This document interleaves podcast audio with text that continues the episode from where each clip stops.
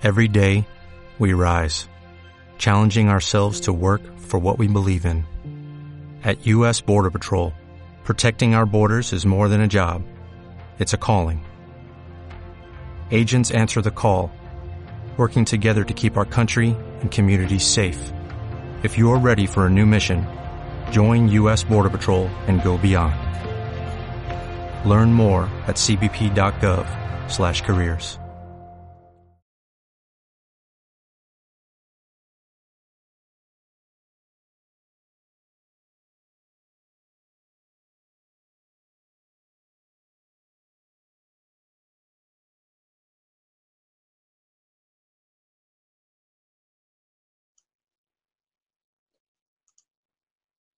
Amigos, amigas, eh, bienvenidos. Ahora sí.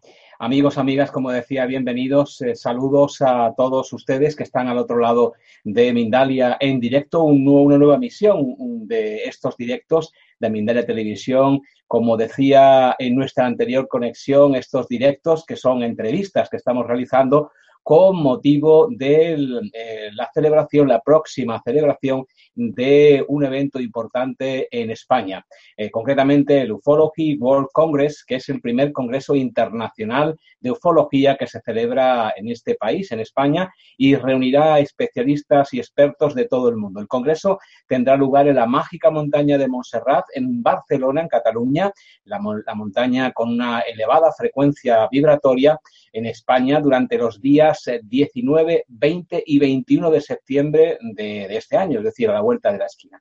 Esta mítica montaña se, como, se conoce como un eh, paraíso para los eh, eh, ufólogos, ya que desde hace muchísimo tiempo se viene informando en este lugar de avistamientos y contactos y que han repercutido a nivel internacional. Algunos de los conferenciantes que vamos a entrevistar y que también forman parte de los que participan en este congreso, de Ufology World Congress, pues son conferenciantes de talla internacional y entre otros, pues está Enrique de Vicente, el doctor Michael Saya, el Cory Gould eh, de Estados Unidos, bueno, eh, Jaime Maussan, y también tenemos con nosotros uno de nuestros invitados de esta conexión en directo que eh, va a hablarnos de un tema muy, muy interesante. Las eh, conferencias de Ufology eh, World Congress van a tratar eh, temas muy amplios, pues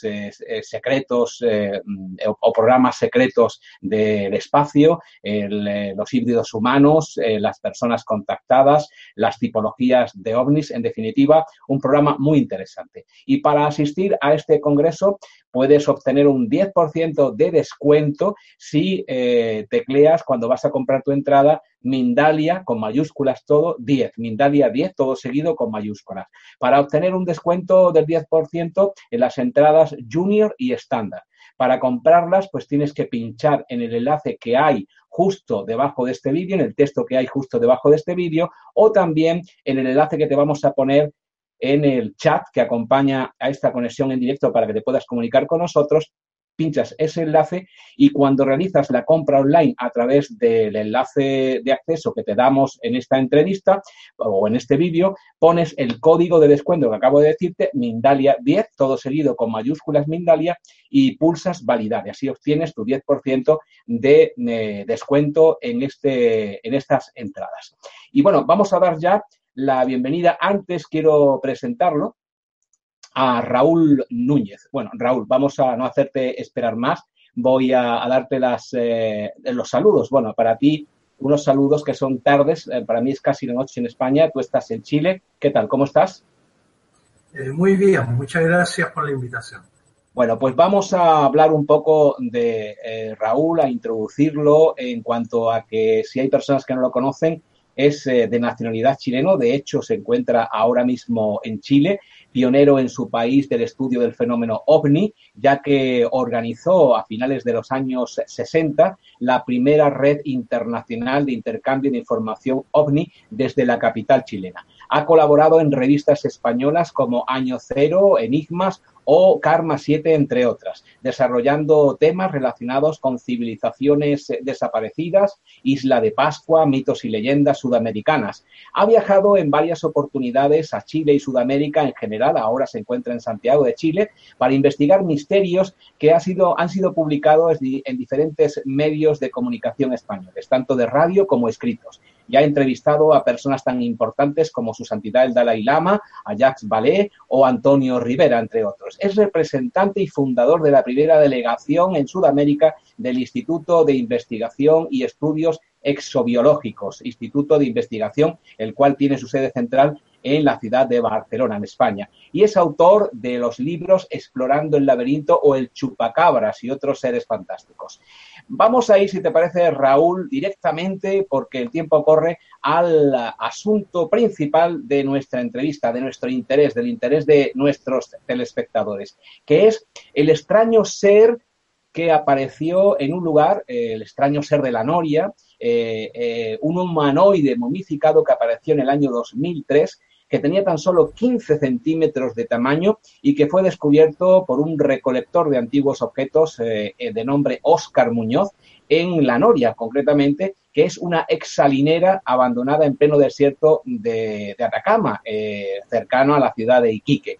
Pues cuéntanos, ¿cómo fue este suceso, que es el que te da pie a tu próxima conferencia en este congreso? Bien, hay que situarnos en un lugar eh, desértico, donde tuvo su esplendor a principios del, siglo XX. La Noria era una salitrera muy importante aquí en Chile, donde había toda una vida social y había una, una capacidad económica grande, dado que el salitre era el pan de Chile en aquellos momentos. Eh, es en este lugar donde se encuentra este extraño ser, ¿eh? y donde de alguna forma eh, la gente del lugar va a pasear, a relajarse, dado que está rodeado de, de pirques, o sea, de pequeños agujeros donde la gente trata de encontrar aún minerales o alguna pepita de oro o de plata de minas de principios de siglo. Es en este entorno donde se encuentra este minúsculo ser y que ha dado tanto que hablar eh, en el mundo entero.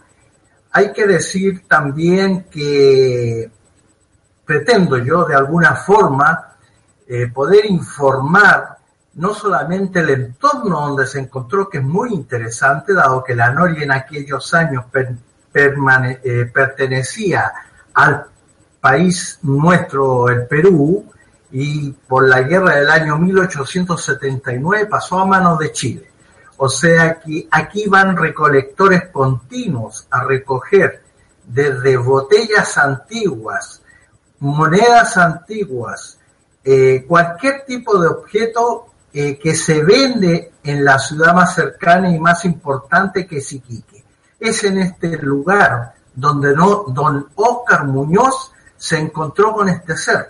Y hay que decirle, hay que decirlo también, don Oscar, eh, no le dio la importancia eh, que para algún investigador o alguna persona que está tocada por esta rama de la curiosidad eh, tenía. Y él lo vendió, lo vendió en la ciudad de Iquique, como vendía algunos otros objetos, y todos, todos este, estos entresijos, todos estos detalles todos estos pormenores es lo que la investigación en terreno yo pretendo presentar en este primer Congreso Internacional que se va a hacer en Montserrat, en, Barcelona. El, sitio es muy importante en estos momentos, dado que han sucedido cosas eh, muy curiosas alrededor, extrañas, incluso pues, han ocurrido desapariciones de personas misteriosas. Eh, me dices que este lugar ahora mismo en la actualidad es eh, un, sitio eh, especial, extraordinario por estas desapariciones. Pero pongámonos en, el momento, en el año 2003, que se hace este descubrimiento, el ser bueno, primero mi pregunta es, ¿este ser va a poder ser visto? ¿Vas a traerlo al Congreso para que pueda ser visto allí físicamente? Sí, nuestro presidente del Instituto de Investigación y Estudios Zoológicos eh, presentará este ser, estará en el lugar para que los espectadores, los asistentes lo puedan observar y puedan formarse una idea eh, de lo que yo estoy diciendo aquí, porque una imagen vale más que mil palabras. Además, es un ser que de solo verlo causa impresiones muy especiales. Eh, las reacciones son variadas. Hay personas que les puede causar un poco de miedo, otras personas les causa curiosidad y algunas personas incluso eh, de alguna forma han sentido eh, una especie de rechazo al lugar, porque este ser está rodeado de mucha leyenda y estas leyendas eh, las transmiten de alguna forma los aymaraes de la zona, los aymaraes antiguos, y de eso también pretendo yo de alguna forma comunicar las leyendas que habla de estos gentiles que habitarían el desierto de Atacama en Chile. Sí, porque ha habido, a partir de que este ser se encuentra en el desierto de Atacama, en la Salinera, ah, mm, en el año 2003, pasa por varias manos, por varios propietarios. Hay un proceso de, compraventa de, este, este, hallazgo. Eh, pero remitámonos a la parte física y ahora hablaremos de esa historia. Es un ser momificado de un tamaño aproximado de 15 centímetros que eh, reproduce perfectamente un, digamos, un cuerpo humano, pero a tamaño reducidísimo, con una cabeza eh, completamente deformada que tiene un aire extraterrestre. Por esto se ha, eh, bueno, pues se ha también desatado la imaginación hasta tal punto que se dice que es extraterrestre. ¿Cuál es tu opinión en cuanto a este ser? Porque también hay otras corrientes que dicen que eran seres que habitaban cuevas de aquella zona. Claro, eh, el ser desde el primer momento que fue presentado en la televisión de Chile, eh, se le puso el adjetivo de extraterrestre. Pero después, eh, escarbando en la historia, en el lugar, con gente muy antigua del sitio, nos damos cuenta que este tipo de seres no solamente han existido en Chile, sino que a lo largo de Sudamérica también hay una raza pequeña. En Colombia, por ejemplo, hay antecedentes eh, variadísimos de los primeros cronistas en el año 1562 que sobre estos seres y que de alguna forma se tapó la existencia de estos seres. Así como se habla en forma muy abierta de los gigantes, jamás se ha hablado de estos seres, seres pequeños. ¿eh? Eh, también hay que decir ah, que el ser en sí fue en ese momento que se descubrió habían unos chicos en el lugar, unos jóvenes y que fueron los que dieron a conocer esta noticia. Y el ser fue vendido, en, como dije, en, Iquique y ha pasado por muy pocas manos. ¿eh? simplemente después nosotros, una vez pasado todo este, hablando vulgarmente, este barullo mediático que existió sobre este ser al calificarlo de extraterrestre, eh, el Instituto de Investigación y Estudios Biológicos, por intermedio de su presidente, eh, logramos conectar con la persona que tenía el ser y hacer eh, los trámites de poder hacerle estudios. Y los estudios, llevamos 14 años haciendo estudios sobre este ser y fue recibido en la Real Academia de Ciencias, incluso de Barcelona, o sea, ha sido muy estudiado. También hay que decir que el ser es antropomórfico, es de una sola contextura, no tiene ensambles, ¿eh? Eh, tiene un desarrollo óseo completo, eso es, lo muy, eh, eso es lo más extraño, o sea que no es un feto, porque los fetos no pueden tener los huesos totalmente formados. Además, tiene una serie de particularidades. Tiene un golpe en, el lado derecho de su cabeza y tiene una serie de, de características especiales de que es un ser que de alguna forma podría haber sido maltratado. Pero eh, se han hecho muchos estudios referentes de él y eso es lo que vamos a presentar en el Congreso de Barcelona. Eh, bien, eh, bien Otras... Eh, hay un eco que, te ruego que bajes un poco el volumen de tu, de tu recepción allí en Chile para que no me rebote a mí aquí en, mi, en mi, pantalla ahora.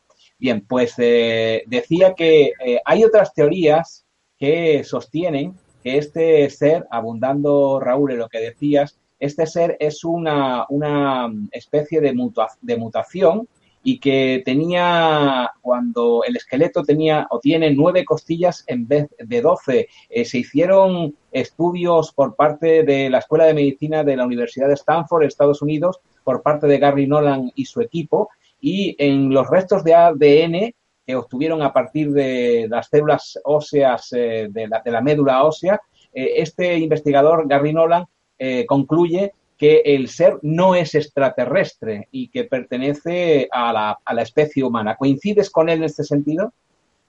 Sí, eh, en gran parte yo coincido con él. Eh, también tengo que aclarar una cosa. En el Instituto de Investigación y Estudios Biológicos no todos pensamos igual. Cada uno tiene su pensamiento particular, pero el mío personal es que este ser eh, vivió, vivió, existió en una raza de seres pequeños que existían en la, que se existía en la época. O sea que los gentiles estaban ¿eh? debido a los antecedentes que existían en la época. Eh, no se corta, no te preocupes si ves eh, que hay cambios de imágenes, son internas, nuestro público sigue viéndote y viéndonos, no hay ningún problema. En cuanto a esta teoría, entonces, tú participas de la teoría de que son seres humanos, pero que son eh, seres humanos de una, eh, digamos, eh, raza que tiene que ver con la parte indígena de aquella zona y que tienen una vida dentro de cavernas, es decir, subterránea, ¿es así?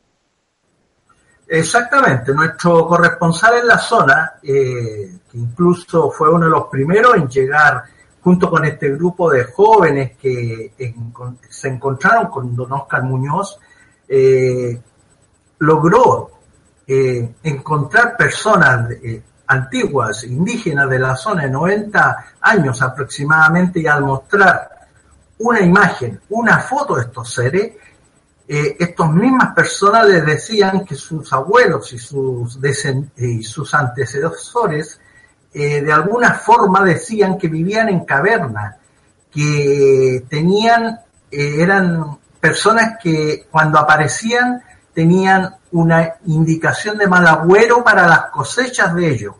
O sea que este ser tiene todo unas connotaciones que existían en sociedades eh, formadas por ellos. Incluso se habla de pequeñas ciudades subterráneas con pequeñas herramientas y una serie de elementos que nos indicarían que ellos perfectamente vivían debajo de tierra y que algunas personas lo hayan visto.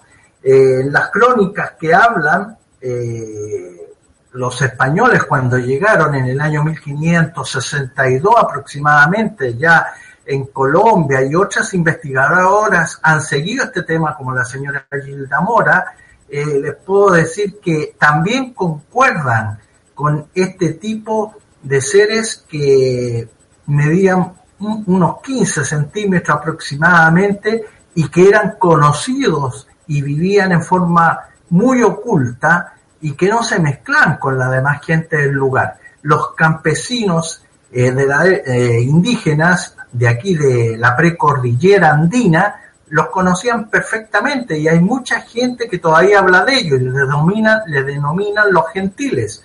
Incluso de vez en cuando aparecen leyendas de personas que se encuentran con seres pequeños o sea que eh, esta es una pequeña raza que tiene que haber existido y que de alguna forma no gustaba seguramente a la iglesia católica que existía en aquel momento, por las creencias en las que se estaban imponiendo aquí y de alguna forma se tapó esto, pero que yo soy partidario que esta es una pequeña raza y que su configuración es muy especial. Por ejemplo, su cráneo tiene una pequeña cresta. Si te parece, Raúl, vamos a, vamos a, ver este, una imagen de este ser que familiarmente, familiarmente le llamáis Ata, ¿no?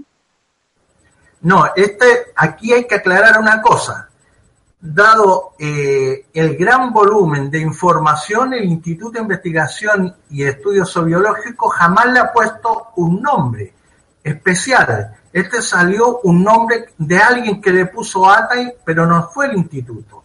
Este, nosotros le llamamos ser eh, antropomórfico de Atacama. Las siglas serían SAS, pero eh, como las redes sociales son imparables, eh, quedó este, siempre se le ha denominado, algunas personas le denominan ATA, pero hay que dejar bien claro que el Instituto de Investigación y Estudios Biológicos jamás lo denominó así.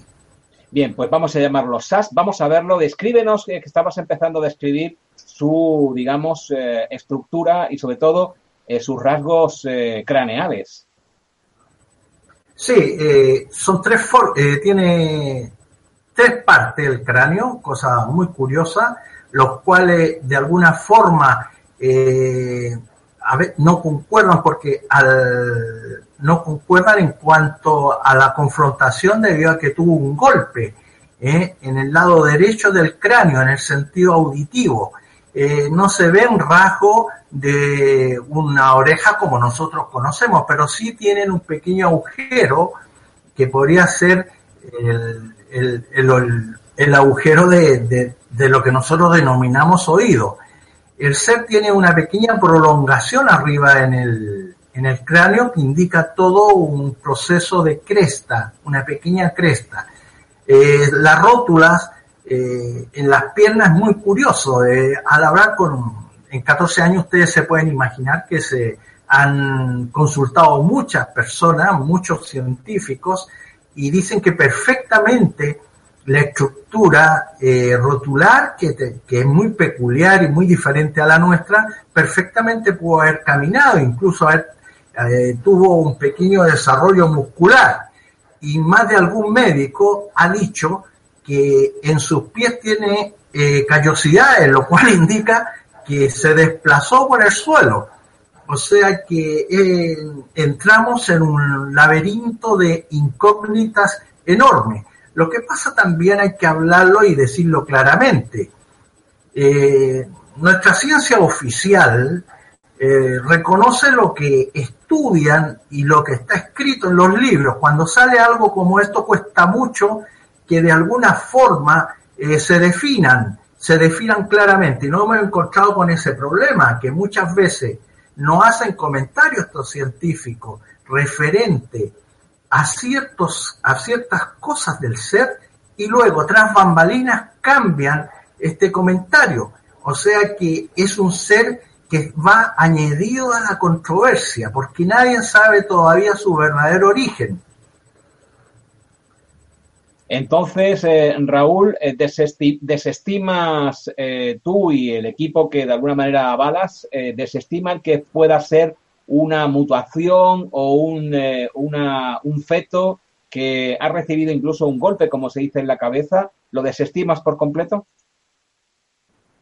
Yo desestimo que sea un, un engendro de, entre seres diferentes simplemente es antropomórfico de una estructura solamente, que tiene una sola estructura y yo creo que es una raza eh, que en estos momentos eh, no está siendo estudiada ni reconocida por la ciencia que conocemos todos, porque en el sur de Chile eh, simplemente que tiene una gran calidad en cuanto a momificación, incluso hay alguna raza como la raza chinchorro, que es más antiguo incluso en cuanto a momificaciones que los propios egipcios, es la que se reconoce, pero esta es la oficial, pero yo dejo puertas abiertas que existan otro tipo de razas que no han sido reconocidas todavía o que no se conoce su existencia.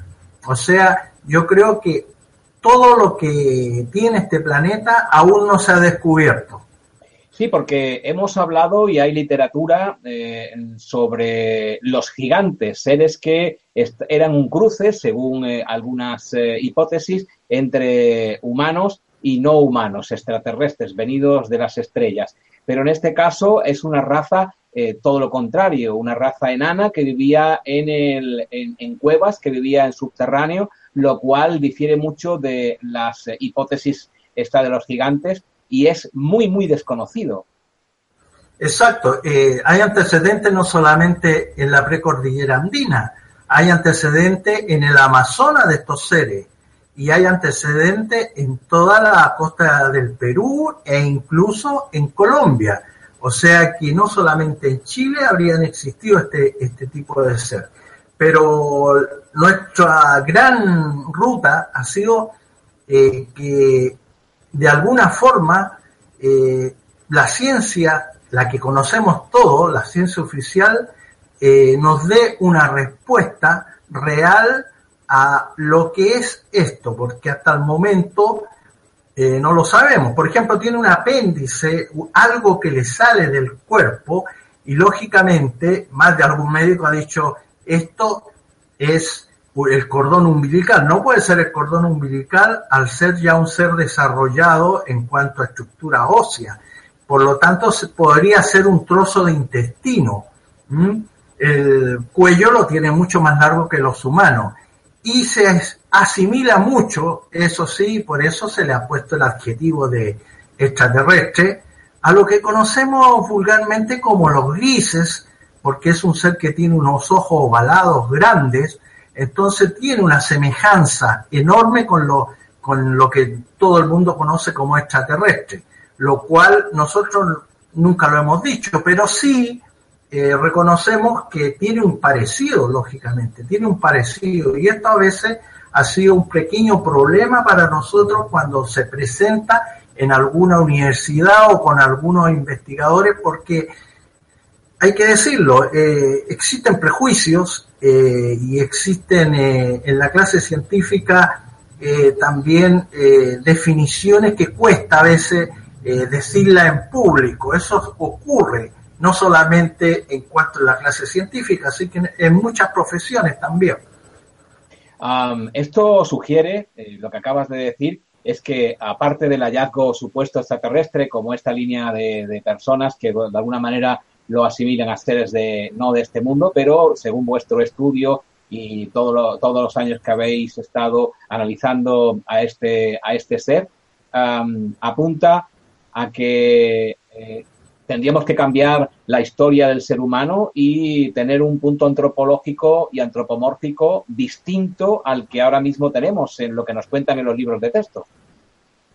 Totalmente. Yo creo que nuestra historia y nuestra evolución eh, no la conocemos completa y hay algo que se nos ha escapado. Yo creo que esto, al saber realmente el origen de este ser, eh, lo que, lo que se conoce como la antropología moderna va a tener que cambiar cosas y esto está ocurriendo constantemente en descubrimientos de otro tipo en otra, en otra rama de la ciencia. Por lo tanto, yo creo que estamos en vía de, de camino de cambiar eh, cosas históricas que están descubriendo, más aún ahora que está sucediendo una especie de cambio climático donde de alguna forma en el altiplano eh, boliviano, peruano, chileno, eh, están habiendo muchas riadas y está eh, cayendo mucho desperdicio hacia abajo, se está cambiando la configuración geográfica del lugar. Y yo estoy seguro que con el tiempo, en muy poco tiempo, encontraremos algunas respuestas más y nos encontraremos con más de alguna sorpresa. Ah, hablando del cambio climático, Raúl, ¿tiene que ver o habéis podido observar o discutir la posibilidad de que este tamaño de este ser y que viviera eh, en, cavernas debajo de tierra tendría que ver con algún cambio climático que sucediera en un tiempo en el que estos seres pues eh, deambulaban por la zona? Bueno, la estructura que tiene de sus ojos indica eh, que de alguna forma vivían más en la oscuridad que en la luz. Por eso se mostran tan, tan poco. O sea, eh, la expresión que tienen eh, de ojos ovalados grandes, lógicamente nos indica un tipo de estructura ocular muy diferente a nosotros que estamos acostumbrados a la luz del sol. Por lo tanto, yo creo que esto es otro indicativo a tener en cuenta.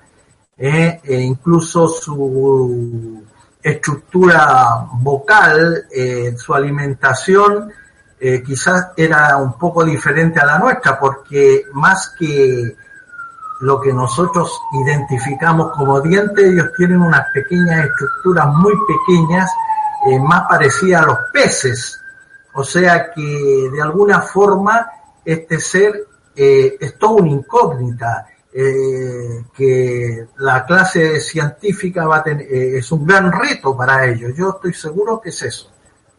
¿Podéis determinar, como acabas de decir, por los rasgos que tiene, por la estructura, por la forma de los ojos o de las cuencas donde estaban los ojos, podéis determinar eh, eh, las costumbres que tenían, lo, de lo que se alimentaban, cómo podían, como tú acabas de decir también, eh, andar por aquellos lugares. ¿Qué habéis descubierto en este sentido? Bien, hemos recopilado más que nada antecedentes de personas del lugar por intermedio de nuestro corresponsal en la zona, don Alejandro Dávalo, que vive ahí o sea, él vive en Pozo un lugar muy cercano a, la Noria. Y eh, aymaraes muy antiguos eh, le han dicho que, primero que todo, que tenían muy mal genio. O sea, eran personas que no les gustaba encontrarse con las demás personas y que de alguna forma eh, ellos eh, cultivaban la tierra y les robaban de alguna forma, por decir algo, ciertos elementos a las personas que tenían una cosecha pequeña. Hay que darse cuenta que los plantíos en la zona del desierto, del desierto son muy pequeñas y la tierra eh, es muy eh, disputada. Por lo tanto, estos seres aparecían de vez en cuando y causaban eh, este mal agüero decían entre los, las personas del lugar. Estoy hablando de personas de 90 años. Ahora la juventud, eh, estas cosas se van perdiendo, todo este tipo de leyendas, pero sí, las personas antiguas que hemos logrado determinar y que hablen un poco, hay que decir también que a la Aymara le cuesta bastante hablar, más que nada eh, es una persona muy introvertida y además muy pocos hablan español, entonces eh, cuesta sacar la documentación, pero hemos logrado eh, más que nada esta, este pequeño resumen de que tenían muy mal genio y que no se llevaban bien con las personas y que de alguna forma nos indicaría que este ser tener un golpe en la cabeza y tener también alguna, eh, alguna atrofia en el brazo, porque tiene un pequeño atrofia en su brazo, eh, nos indicaría que este ser de alguna manera sufrió un golpe o fue de alguna forma maltratado. Ah, bien, eh, tiene que ver esta corriente que no es tan antigua, es decir, que forma parte de, digamos que las costumbres cercanas en, en, la zona de gente que los haya avistado, es decir, hay personas que después de preguntarles, y bueno, como tú dices, que cuesta trabajo porque no, todo el mundo quiere hablar, pues hayan eh, concluido de que ha habido avistamiento de estos seres en, un pasado no muy lejano? No, eh, lo que sí puedo decir es que nuestra gran lucha ha sido encontrar otra referencia. Eh, e incluso estuvimos a punto de encontrar otro ser en el año 2006 y nos trasladamos a la zona eh, eh, y tuvimos tan mala suerte que la, eh, la familia Aymara, que nos habían dado el dato que tenían otro ser, pero ocurrió lo que pasa en Chile constantemente, un terremoto, y el pueblo lo encontramos destruido.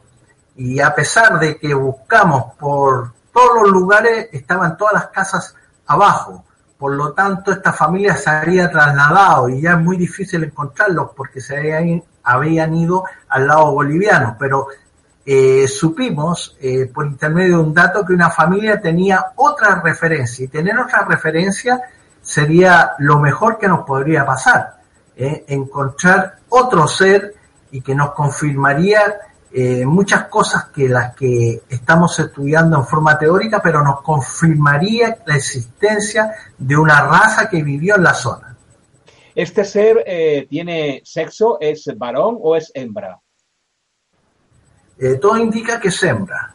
Todo indica y que más de algún doctor ha dicho que puede haber tenido entre 6 y 8 años aproximadamente entre 6 y 8 años, eh, pero eh, también hay eh, estudios que dicen que tiene menos costillas de las que tiene un ser humano, ¿es así? Sí, perfecto. ¿Cuántas, ¿Cuántas costillas menos tiene que las costillas que normalmente tenemos?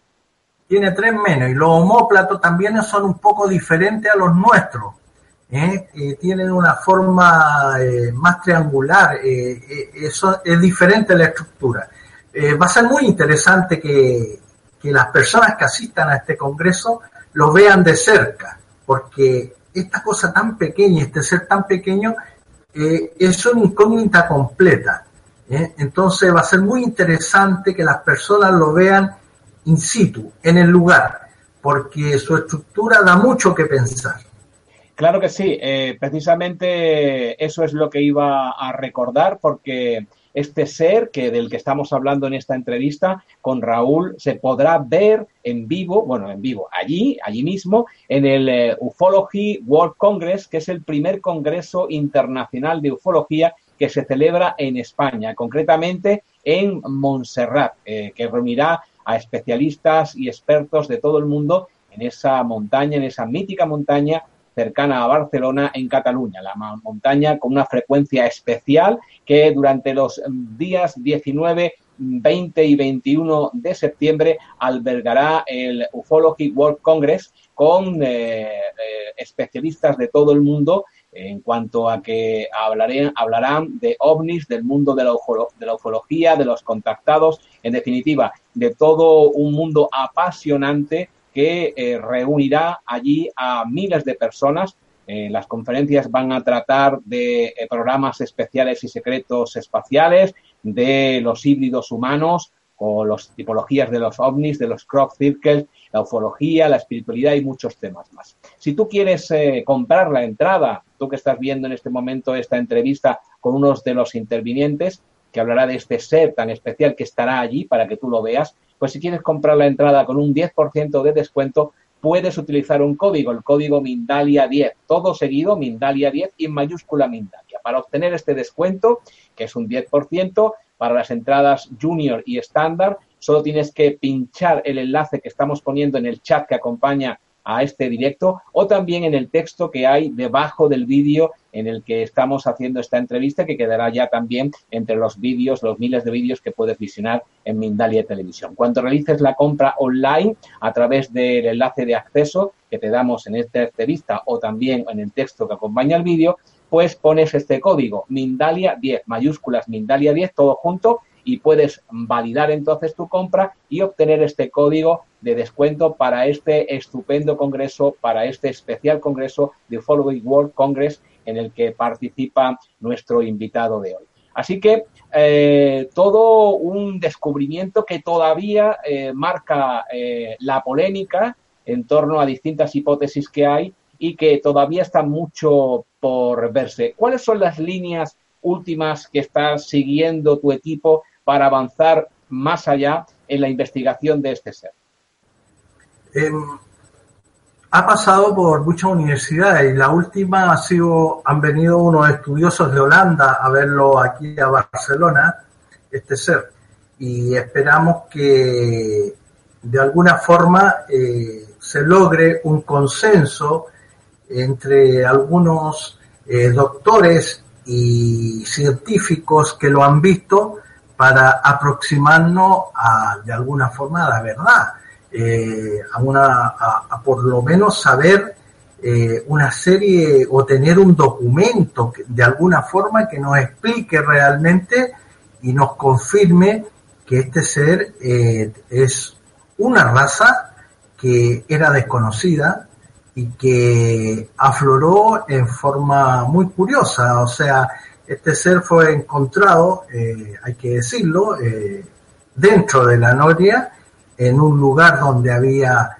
escombro y hay muchas personas que incluso nos han preguntado si lo encontramos dentro de un disco volador, o sea, hay personas que están totalmente eh, metidas en el tema ufológico y no, este ser fue encontrado envuelto en un pequeño paño de color blanco con una cinta de color eh, violeta, lo cual todo indica que fue enterrado con un ritual.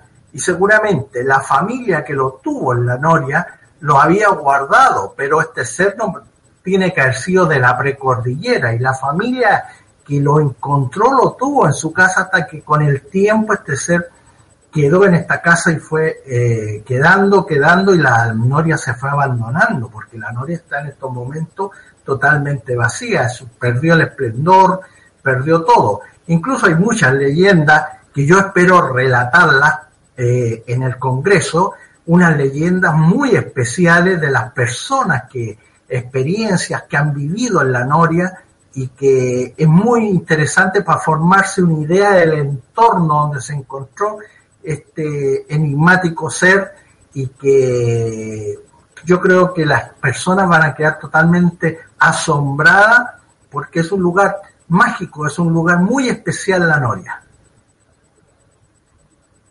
No tiene mi micrófono activado. Lo has dicho ya dos veces, Raúl, en cuanto a que lo especial de este lugar, de la Noria, en el desierto de Atacama, a muy pocos kilómetros, unos cuatro kilómetros de Iquique, eh, al principio y ahora que estamos casi terminando. ¿Nos puedes avanzar? Porque si no nos dejas con la miel en los labios, y aunque vayas a contar más cosas en el Congreso, seguro que eh, harás eh, sorprender a la gente. Pues avánzanos algo de ese lugar tan especial que ya has dicho dos veces en esta entrevista. Bueno, les voy a contar uno. Por ejemplo, don Oscar Muñoz, la persona que descubrió el ser, eh, se iba los fines de semana a este lugar. Se llegaba el viernes en la tarde y se va el domingo en la noche. Pero no duerme en la Noria, duerme en el cementerio de la Noria que queda un kilómetro.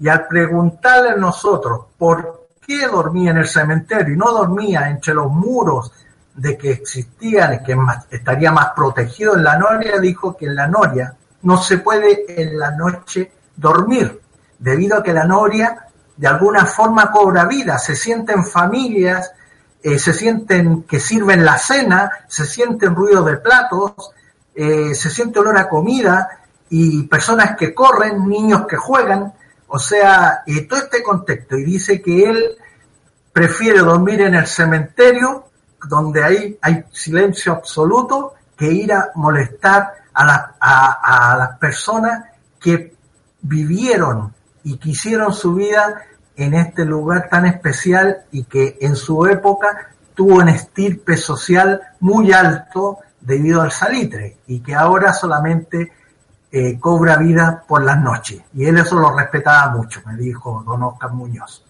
Eh, yo tengo que testimoniar, Raúl, que eh, yo estuve allí, estuve paseando por la tarde, no por la noche, paseando por aquel lugar y me sobrecogió eh, y precisamente no pasamos la noche allí porque algo nos dijo que teníamos que seguir camino eh, por nuestro periplo por el desierto de Atacama, pero sí que te puedo decir que sentí algo muy especial al pasear por sus calles abandonado, eh, todas las casas, algo, algo especial hay allí, casi con toda seguridad, por lo menos es lo que nosotros apreciamos. Pues muchísimas gracias por haber estado con nosotros. Raúl, eh, Raúl Núñez va a estar en este congreso de Ufology World Congress, el primer congreso internacional de ufología que se celebrará en España los días 19, 20 y 21 de septiembre en, eh, eh, la montaña, la montaña, fantástica montaña de Montserrat, cerca de Barcelona. Y si quieres asistir con un descuento,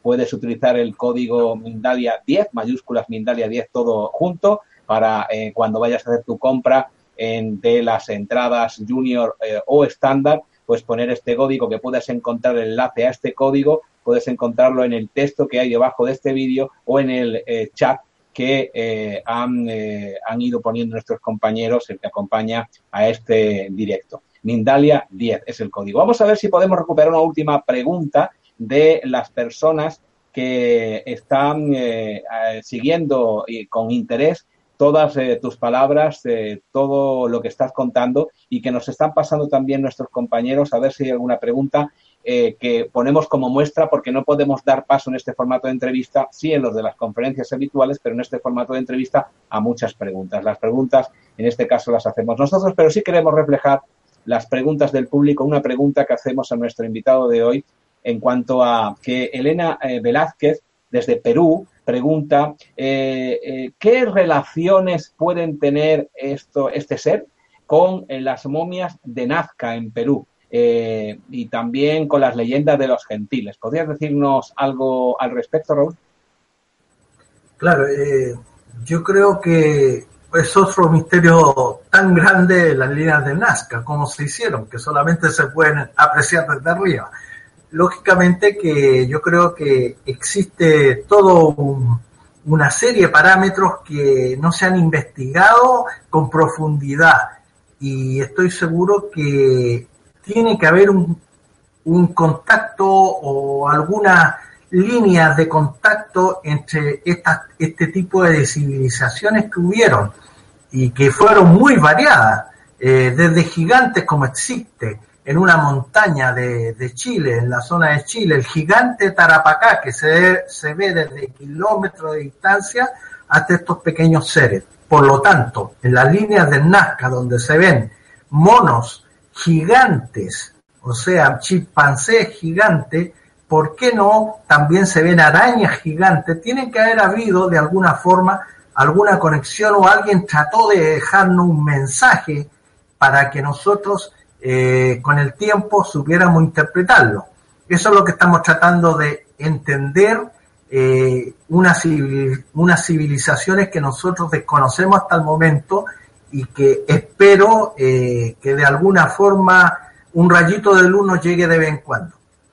Pues Raúl Núñez, muchísimas gracias de nuevo por haber estado ante las cámaras de Mindalia Televisión. Te vemos muy pronto en el Ufology World Congress el 19, 20, 21 de septiembre de este año, a la vuelta de la esquina, en eh, el, eh, la montaña de Montserrat, en Barcelona. Te vemos muy pronto. Gracias por haber estado con nosotros y hasta siempre. Saludos a, buenos, a, Santiago de Chile y saludos eh, a, todas las personas que desde allí también nos están viendo y que podemos ver en el chat. Gracias y nos vemos muy pronto.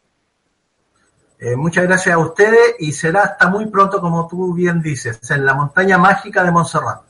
Y a todos ustedes, eh, gracias por haber estado con nosotros. Nos volvemos a ver en la próxima conferencia dentro de un ratito para poder seguir hablando de este apasionante mundo que es el mundo de los ovnis, la ufología y los sucesos extraños como el que nos acaban de relatar. Gracias a todos y hasta, hasta muy pronto.